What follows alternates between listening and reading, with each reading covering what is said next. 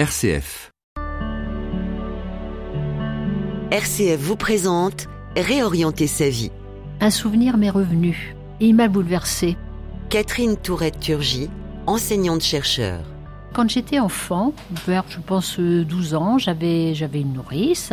Eh bien, elle m'a emmenée en toute clandestinité choisir avec elle et avec beaucoup de joie sa pierre tombale. Et donc je suis allée euh, avec elle.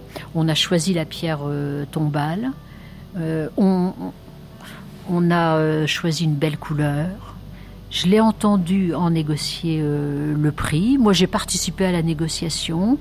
Elle m'a dit surtout, j'ai préparé cela, n'en parle pas à ma fille.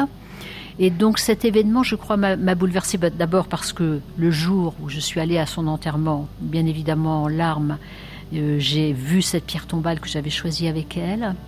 Et le fait que j'ai été responsabilisée d'une certaine euh, manière dans une histoire de passation, d'amour entre euh, les vivants et puis les personnes euh, qui nous quittent, ça m'a donné une grande force, ça m'a donné une lumière qui m'a accompagnée toute ma vie, parce que j'ai l'impression que j'ai fait quelque chose qui était symb- symbolique, qui fait partie de rituels dans nos sociétés, et que j'avais été invitée à le faire, j'avais été choisie, j'avais été l'élu. Et ça, ça m'a beaucoup aidée. Pour découvrir de nouveaux témoignages, rendez-vous dès à présent sur l'application RCF.